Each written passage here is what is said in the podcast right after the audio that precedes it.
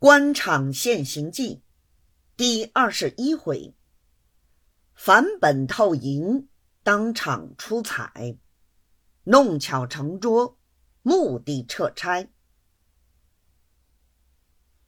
却说刘大侉子从戒烟善会回来，刚才下轿，胡敬孙已经派人把戒烟丸药送到，共计丸药一百包。一张小字儿的官衔名片，刘大侉子吩咐收下。大发来人去后，从此以后果然立志戒烟，天天吃完药，不敢间断。说也不信，丸药果然灵验，吃了丸药便也不想吃烟。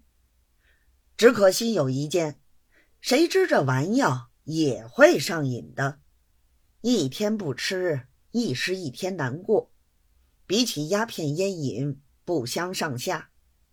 但是吃完药的名声总比吃大烟好听，所以这刘大侉子便一心一意的吃完药，不敢再尝大烟了。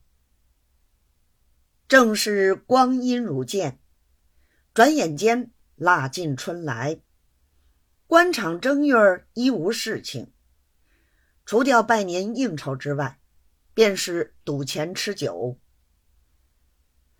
此时黄三溜子晓得自己有了内线，属愿于他绝不苛求，而且较之寻常后不到，格外垂青，一差之外又添一差。黄三溜子也知感激。便借年敬为名，私下又馈送八千银票，也是预计好二掌柜的替他过腹，意思想求属愿为他数缺一次。不论私道，也不论缺份好坏，但求有个面子。